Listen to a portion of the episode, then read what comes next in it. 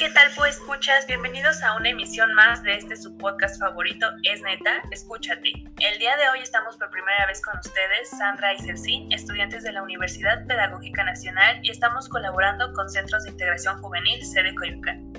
Así es, estamos muy contentas de poder compartir en este espacio con todos ustedes. El día de hoy vamos a hablar sobre un tema muy importante, el cual es el autocontrol.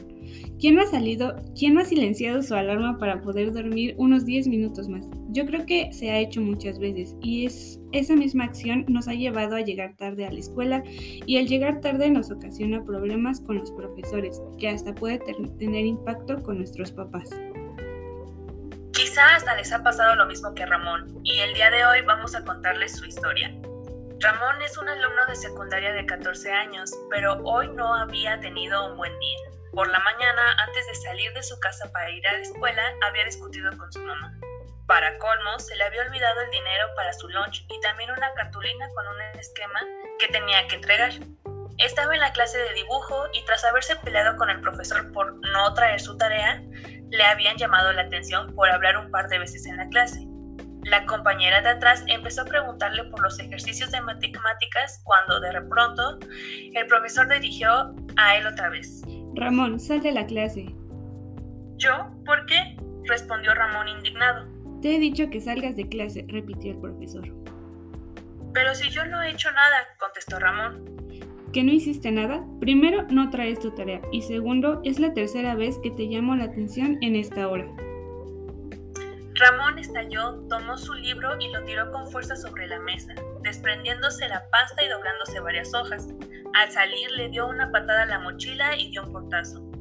Ramón tuvo que ir a orientación y mantuvo una plática con el psicólogo de la escuela. Sus padres se enteraron del suceso y lo castigaron dos semanas. Al darle la patada a la mochila, rompió su reproductor de música y además tuvo que arreglar el libro, que continuamente se deshojaba.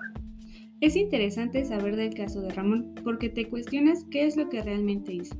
En realidad hay otras maneras en las que pudo evitar tantos problemas. Incluso el no irse molesto con su mamá le hubiera ayudado a no olvidar tanto su dinero como su tarea. El tener la mente despejada muchas veces es indispensable para empezar bien el día y para no olvidar este tipo de pendientes siempre se puede mantener una organización, por ejemplo guardando todo lo que se necesita antes de irse a dormir. Y si en todo caso todo lo anterior no se pudo evitar y el profesor te llama la atención, no hay que olvidarse de respirar y tener siempre presente que todo tiene solución, entender cómo nos sentimos y hacerlo saber de la mejor manera a los demás involucrados. En este caso, Ramón pudo acercarse al profesor y comentarle con tranquilidad lo sucedido con su tarea y explicarle que su compañera acudió a él por ayuda.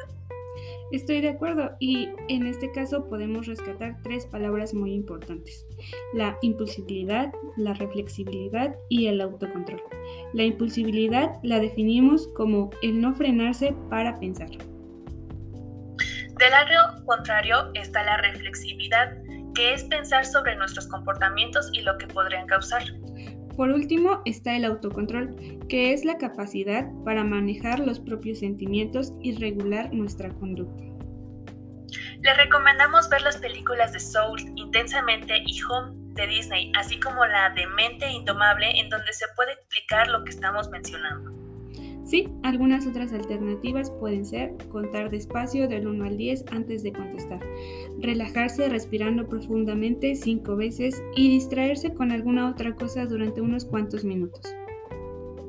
Claro, y en caso de necesitar más información y ayuda profesional, les recordamos que el Centro de Integración Juvenil Coyoacán se encuentra en Berlín número 30, Colonia del Carmen, Coyoacán, código postal 04100 en la Ciudad de México correo electrónico a citcoyoacán.gov.mx y revisar todo el material disponible en las páginas web www.sig.gov.mx y www.sig.org.mx. Esto ha sido todo por nuestra parte, esperamos que les haya gustado y les sirva de mucha ayuda. No olviden que contamos con todas las redes sociales, en Instagram nos encuentran como arroba diguadic, en Facebook está Ciberayuda y Psicoyoacán, en TikTok nos encuentran como Juntos Nos Cuidamos, ahí los esperamos y podemos, esperemos que podamos convivir un poco más. Nos escucharemos en una próxima ocasión. Hasta pronto.